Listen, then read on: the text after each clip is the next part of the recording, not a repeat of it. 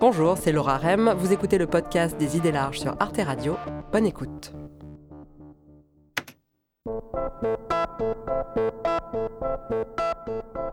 L'homme préhistorique, c'est quoi? A priori, c'est une brute chevelue, vêtue de peau de bête, constamment en proie au froid et à la faim. Quand il n'est pas occupé à se défendre contre des fauves féroces ou à chasser le mammouth la bave aux lèvres, il passe le plus clair de son temps à se battre à coups de gourdin. Tous ces clichés pourraient faire sourire s'ils ne portaient pas autant à conséquence. Car si nos ancêtres ont toujours été guerriers, ça veut dire que l'homme est naturellement violent et qu'il serait illusoire d'espérer le changer. C'est la thèse du philosophe anglais Thomas Hobbes, pour qui, à l'état de nature, c'est la guerre de tous contre tous. Marilyn Patoumatis est préhistorienne, spécialiste des néandertaliens. Pour elle, au contraire, la violence n'est pas une fatalité. Dans son essai Préhistoire de la violence et de la guerre, elle affirme que les conflits mortels entre groupes sont apparus très tard à l'échelle de l'histoire de l'humanité. Qu'est-ce que l'archéologie et la préhistoire peuvent nous apprendre sur la nature humaine? Depuis quand faisons-nous la guerre? D'où vient la violence?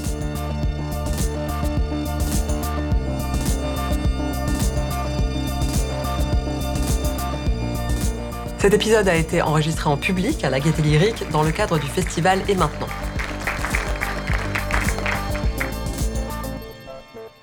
Alors, les images qu'on vient de voir sont extraites euh, du film culte des années 80, La guerre du feu. Euh, mais cette vision est plus ancienne.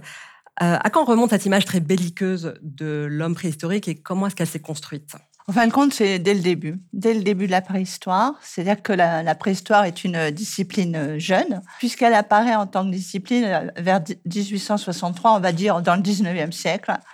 Et dès le départ, on a créer une image du préhistorique euh, très inférieure à nous. C'est-à-dire que les précurseurs, les premiers préhistoriens, euh, vivaient dans une société qui était la société occidentale, parce qu'il faut savoir que la préhistoire, elle est d'Europe occidentale, c'est la France, la Belgique, l'Italie, l'Angleterre, voilà, c'est là où ça se passe. Et donc, ils, ont une société qui est une société très patriarcale, euh, très hiérarchisée, et donc ils vont là aussi vouloir montrer que dans cette grande période du 19e qui est un, siècle d'invention, ils vont montrer le progrès. Donc, évidemment, pour montrer que la période est très moderne, euh, très supérieure, donc on va inférioriser euh, les, plus anciens humains. Si vous voulez inférioriser euh, une société, une civilisation, il y a plusieurs critères. Alors déjà, le premier critère, il n'a pas un langage articulé comme nous. Hein. Il fait des ça, voilà. Et tous les films, tous les, euh, les, livres, on les fait parler comme ça. Ensuite, évidemment, c'est la violence. C'est-à-dire que le fait de, de, montrer des, euh, des humains qui sont toujours en train de se taper dessus et tout, ça corrobore le fait qu'ils sont inférieurs.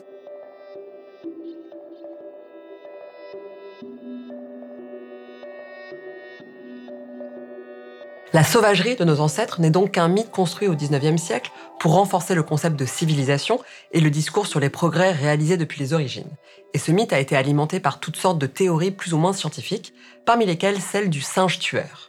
On va avoir cette hypothèse qui va être formée à la fin du 19e, au début du, du 20e siècle, qui va dire, ben, en fin de compte, euh, on s'est séparé euh, des grands singes euh, c'est à peu près vers 8 millions d'années. C'est séparé des grands singes et tout parce qu'on a commencé à manger de la viande, parce qu'on a commencé à être des chasseurs, à tuer des animaux. Et donc, euh, ce singe très ancien était donc, c'est pour ça qu'on l'appelle la théorie du singe tueur, était un tueur euh, d'animaux. C'est comme ça qu'il s'est séparé de ses congénères qui étaient plus végétariens, plus frugivores, etc. Donc, c'est vraiment été l'hypothèse qui a été portée au début.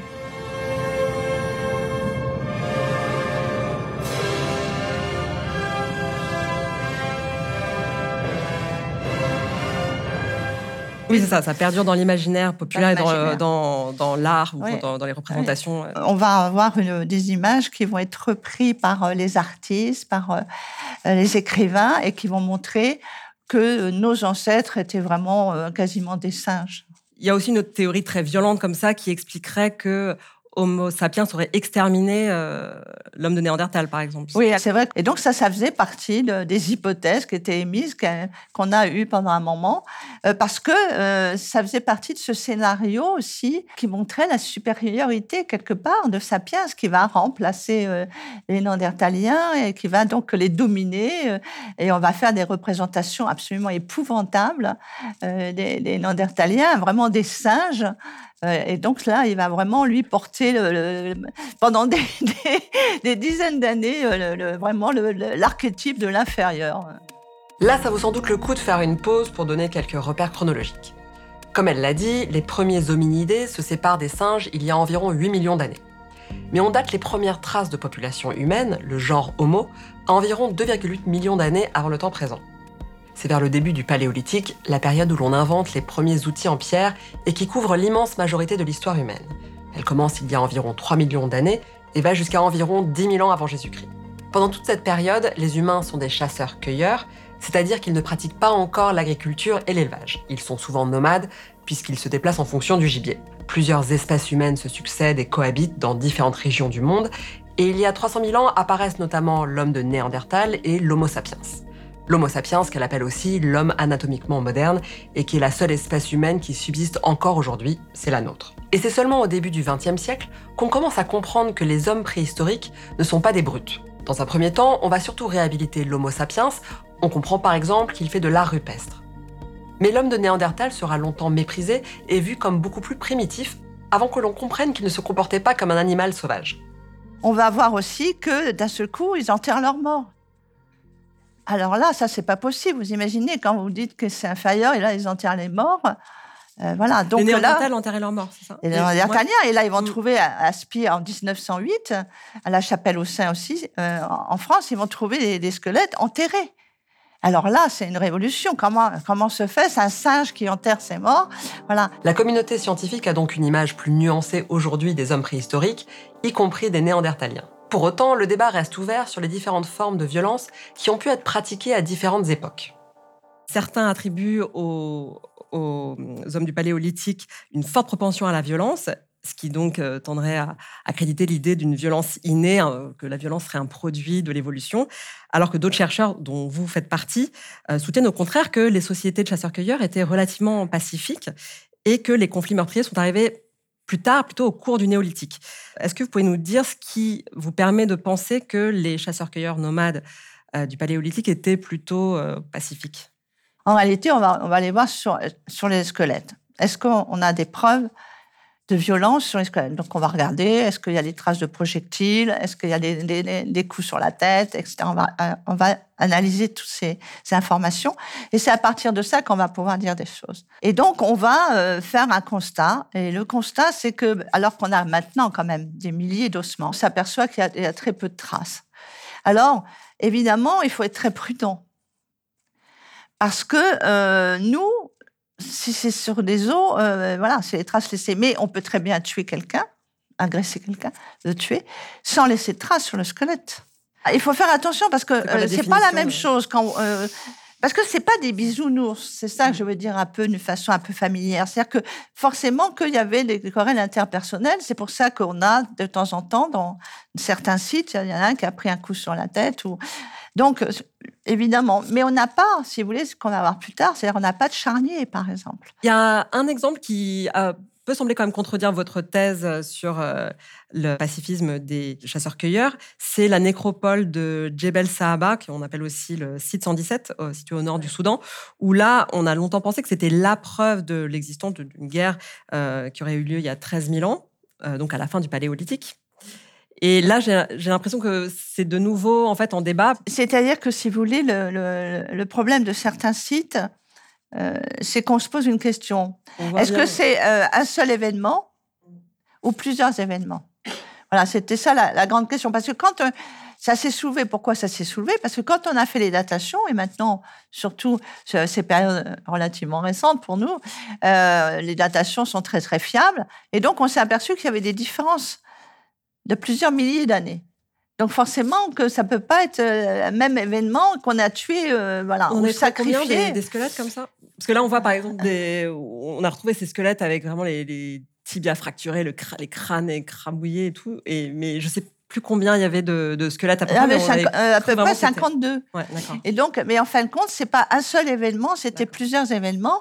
Et dans ces, dans ces 52, ils sont pas tous avec des, des, traces de, de, de, coups. Euh, donc, donc là aussi, ça, ça interroge. Peut-être qu'une des choses qui fait qu'on a pu penser qu'il y avait forcément la guerre, c'est de se dire.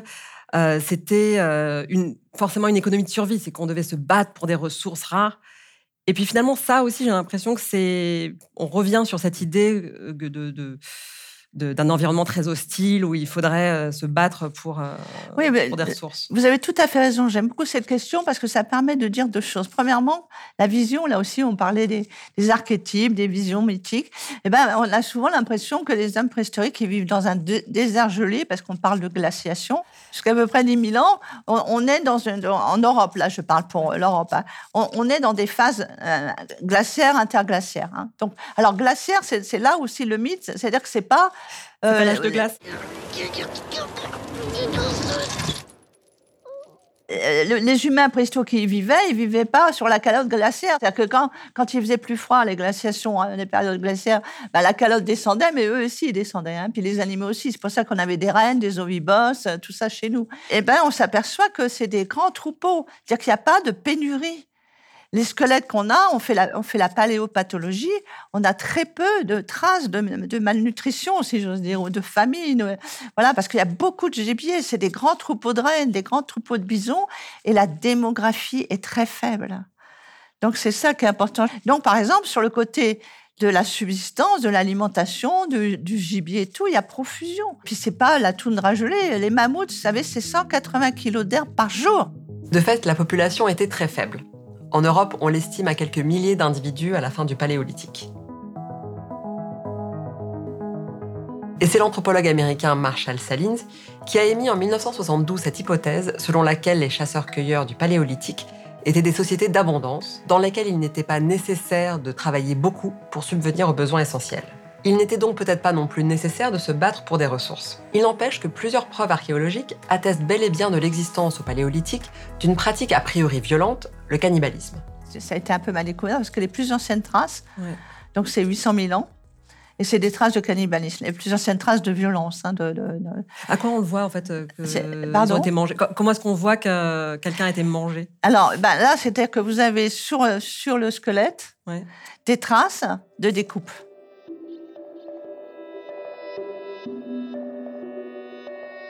On a fait des comparaisons. Il y a des sites où on a étudié la découpe du, cerf, beaucoup de cerfs, et, les humains. On a les mêmes traces, donc c'est quand même. Et euh, les os euh, riches en moelle sont fracturés pour les manger. Donc là, on peut penser qu'on est dans un cannibalisme plutôt alimentaire. Euh, donc en faisant ces comparaisons-là. Mais des fois, on n'a pas du tout ce critère-là de, côté alimentaire parce que on, peut se poser la question quand les os sont pas fracturés et tout, on a des traces sur le corps, mais ça peut être aussi euh, le cannibalisme rituel, c'est-à-dire que ça peut être de l'endocannibalisme. C'est pour ça que l'ADN va nous aider. L'endocannibalisme, c'est quand on mange un bout de sa grand-mère. Hein. Donc, et c'est un rite funéraire. Et ça, durer très très longtemps l'endocannibalisme. Dans les périodes historiques, il y avait plein de sociétés, enfin plein, j'exagère, pas mal de sociétés qui étaient endocannibales. Ça faisait partie des rites funéraires. Certaines formes de violence comme le cannibalisme existaient donc depuis très longtemps, mais la violence armée à grande échelle apparaîtrait beaucoup plus tard, au cours de la période néolithique. Alors cette période qui commence environ 10 000 ans avant notre ère est marquée par l'apparition de l'agriculture. Les chasseurs-cueilleurs se sédentarisent peu à peu et ils se mettent à domestiquer les plantes et les animaux. On passe d'une économie de prédation à une économie de production. Et cette révolution va tout changer. Chez les peuples chasseurs-cueilleurs nomades, il n'y a quasiment pas de biens. Et au niveau de l'alimentation, il n'y a pas de surplus alimentaire. On fait un tout petit peu de stockage pour l'hiver, on fait un peu de viande séchée, etc. pour l'hiver, mais il n'y a pas vraiment euh, euh, un grand stockage. Alors que faut bien voir l'arrivée de, donc de ces peuples hein, qui arrivent du Proche-Orient avec leurs euh, animaux, avec leurs graines et tout, qui arrivent en Europe, ils vont s'implanter et ils vont développer une société sédentaire et qui va produire, donc notamment l'agriculture va produire des excédents, du surplus. Et donc, on le sait, comme on le sait, ben, on voit des grands silos qui apparaissent où on a stocké du grain. Ensuite, évidemment, tout ça grossit et ça devient, à un moment donné, ça devient un problème. C'est-à-dire que les, champs deviennent un peu trop grands. Puis euh, voilà, comme a dit un jour euh, Jean-Jacques Rousseau, bah, il y en a un qui a demandé à qui appartient le champ. Alors là, c'est le commencement la fin. La production de plantes domestiques permet d'avoir des surplus à stocker, ce qui engendre la notion de propriété. Et c'est dans Émile ou de l'éducation que le philosophe des Lumières Jean-Jacques Rousseau a ce passage très célèbre où il fait vraiment le lien entre propriété privée et violence. Le premier qui, ayant enclos un terrain, s'avisa de dire ⁇ Ceci est à moi ⁇ et trouva des gens assez simples pour le croire, fut le vrai fondateur de la société civile. Que de crimes, que de guerres, de meurtres, que de misères et d'horreurs n'eût point épargné au genre humain celui qui, arrachant les pieux ou comblant le fossé, eût crié à ses semblables Gardez-vous d'écouter cet imposteur, vous êtes perdu si vous oubliez que les fruits sont à tous et que la terre n'est à personne. On voit bien que c'est quelque chose qui euh, euh, voilà, se, met tout un, système en place qui va euh, se voir à, travers aussi l'art, à travers euh, les remplacements des, des, déesses, des divinités féminines par des divinités masculines qui vont être armées d'un poignard. Donc voilà, parce que cette agriculture qui arrive et tout va entraîner, et puis les animaux vont entraîner une nouvelle société beaucoup plus hiérarchisée. On voit apparaître les élites alors, les élites, ça se voit comment? Bah, Ça se voit dans les sépultures. Hein. Vous avez des tombes riches et des tombes pauvres. Et donc, et donc on voit arriver vraiment ces, changements, ces hiérarchisations. On voit apparaître, il y a 4500 ans, les, premiers esclaves, probablement. Là, je parle toujours en Europe. Hein. Euh, donc, on, voit vraiment un, changement de, société. Et évidemment, euh, il faut protéger, il faut euh, protéger ses biens, c'est-à-dire surtout au départ cette, euh, cette nourriture. Et le rapport avec la guerre, c'est que les esclaves qui servent de main-d'œuvre pour cultiver les champs sont souvent issus de la guerre, sont des prisonniers de guerre. Bien sûr, parce que ça, c'est quelque chose aussi qui est important à tenir compte, c'est que au moment de l'agriculture, eh ben, il y a des champs, il devait manquer de main-d'œuvre, donc il faut en trouver. Alors peut-être qu'au départ, il y a une entente entre les différents villages. Mais à un moment donné, ben non. Donc, euh, ben, on va faire la guerre pour, prendre du, le personnel qui nous manque. Le développement de l'agriculture et de l'élevage est donc probablement à l'origine de la division sociale du travail et de l'apparition d'une élite avec ses intérêts et ses rivalités. Des chefs apparaissent donc, les sociétés deviennent plus inégalitaires et les guerres se font plus nombreuses. Et donc, vous, dans, dans, les fouilles qu'on a faites, euh, c'est vraiment au cours du néolithique, mais même un peu plus tard, même euh, à l'âge de bronze, il me semble que vraiment là, ça se développe. Et qu'est-ce qu'on trouve comme trace Est-ce qu'on trouve des armes en particulier? Voilà, c'est-à-dire que c'est ça qui est intéressant, c'est que dire, à un moment donné, alors, vous me direz, les armes, un, couteau, un couteau en silex, c'est une arme. Hein. Je peux vous tuer avec un couteau en silex, même, même avec euh, quelque chose de très rudimentaire. Sauf que ce sont des, des, armes, des outils. C'est-à-dire qu'on on a des armes de chasse et on fait pas différent. On peut pas, nous, faire une différence. Quand j'ai une lance, euh, est-ce que c'est une lance qui va tuer euh, mon mammouth ou c'est une lance qui va tuer un, humain Ça, euh, je veux dire, on ne sait pas. mais il n'y a pas d'armes de guerre. Et ce que va voir apparaître, c'est pas tellement au néolithique, c'est comme vous l'avez dit très justement, c'est à la fin du néolithique et surtout à l'âge des métaux. À l'âge des métaux, c'est une autre, population qui va arriver. Elle arrive des steppes, etc. Elle vient du côté oriental de l'Europe. Et là, ils amènent avec eux la connaissance du métal, euh, comment faire du bronze, etc. Et là, on a des armes de guerre. On a vraiment des épées. Vous n'allez pas chasser avec euh, une, épée. Euh, en tout cas, les formes qu'ils ont, c'est vraiment pour, pour la guerre. Donc là, on voit qu'il y a un armement qui se met en place. Donc là, ça veut dire qu'il y a une institution guerrière qui se met en place. Donc on est vraiment dans, dans, dans un autre monde. Non seulement la guerre semble émerger assez tard dans l'histoire, et donc être plus le produit d'un certain type d'économie que le résultat d'une détermination biologique. Mais Marilène Patoumatis rappelle aussi qu'il existe de nombreuses traces archéologiques très anciennes qui attestent de comportements coopératifs et solidaires. Je prends un exemple très simple, des handicapés de naissance, par exemple. Euh, je pense à, à Chanidar, c'était un, site de néandertaliens en Irak. Eh ben, il est né avec un bras en moins. Eh ben, il n'a pas été, on l'a pas tué à la naissance. Il n'a pas été éliminé. Au contraire, euh, voilà, euh, il a survécu. Et lui, pour compenser, c'est ça qui était assez intéressant. C'est un peu Marcel Moss et don, contre don. Parce qu'en fin de compte, lui, pour compenser, bah, il a utilisé ses incisives pour travailler les peaux, etc., comme une, la main qui lui manquait. Quoi. Donc, c'est vraiment, euh, on a une usure très particulière des incisives. Euh, donc, il y, a, vraiment des, témoignages comme ça. On a aussi une petite fille hydrocéphale et elle a, elle a quand même vécu jusqu'à trois ans. On l'a pas tuée. Hydrocéphale, c'est une tête euh, hyper développée, un cerveau. Donc, euh, et elle, elle, a, elle, est morte de, sa belle-mort, entre guillemets, à, trois ans. Donc, ils l'ont pas tuée la naissance.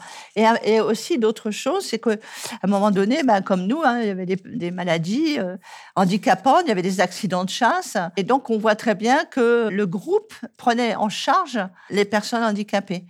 Euh, parce que on voit qu'il y a des cicatrisations sur les blessures et puis qu'on les a pas tuées quand il y en a.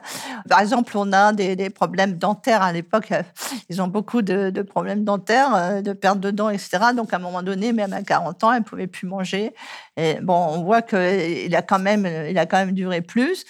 Donc on, on voit qu'il y a cette entraide euh, avec euh, des, personnes qui euh, ne pouvaient pas, si j'ose dire, s'impliquer à 100% pour, pour, pour, le, pour le groupe.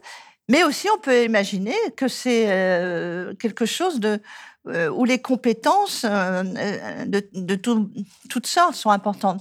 Je pense, par exemple, quand vous partez à la chasse, Hein, si c'est plusieurs personnes, des femmes et des hommes partent à la chasse, il y a des enfants peut-être qui peuvent être gardés par ces personnes-là.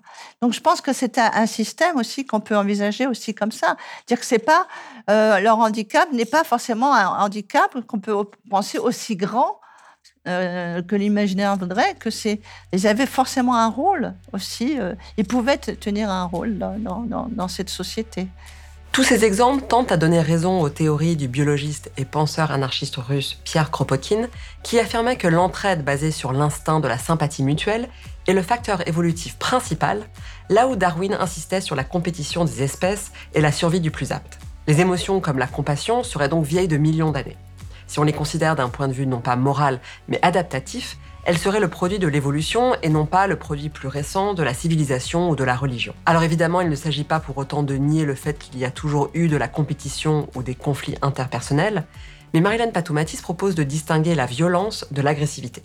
Moi, je pense que l'agressivité, enfin, c'est pas moi qui le pense, c'est les biologistes, est nécessaire. Vous devez vous défendre, vous devez défendre vos enfants quand vous êtes attaqué. Euh, voilà. Donc, cette agressivité, elle est, elle est nécessaire. et elle est innée. Et elle est innée, elle est animale. Pour moi, la violence, c'est plus construit. Et il y en a plein qui ont des, sociétés qui se sont tenues à l'écart de cette violence, qui n'ont pas, pas, été dans les conflits, comme justement les scènes du Calari. Alors là, on fait un gros bond dans le temps, mais il se trouve que dans les années 80, Marilyn Patoumatis a passé trois mois dans le désert du Kalahari au Botswana, où vivent les Bushmen ou San, l'une des dernières populations de chasseurs-cueilleurs qui vivent encore aujourd'hui. On voit très bien euh, comment ça se passe dans, euh, les sociétés, notamment euh, dans les valeurs que vous donnez à votre société. Si on les voit dans les rites initiatiques des, garçons, si vous avez un rite initiatique où, en fin de compte, on envoie le garçon pour passer de l'âge d'enfance, de l'enfance, de l'adolescence à l'âge adulte, on l'envoie dans le désert, lui dire débrouille-toi, tu dois revenir dans trois jours et tout.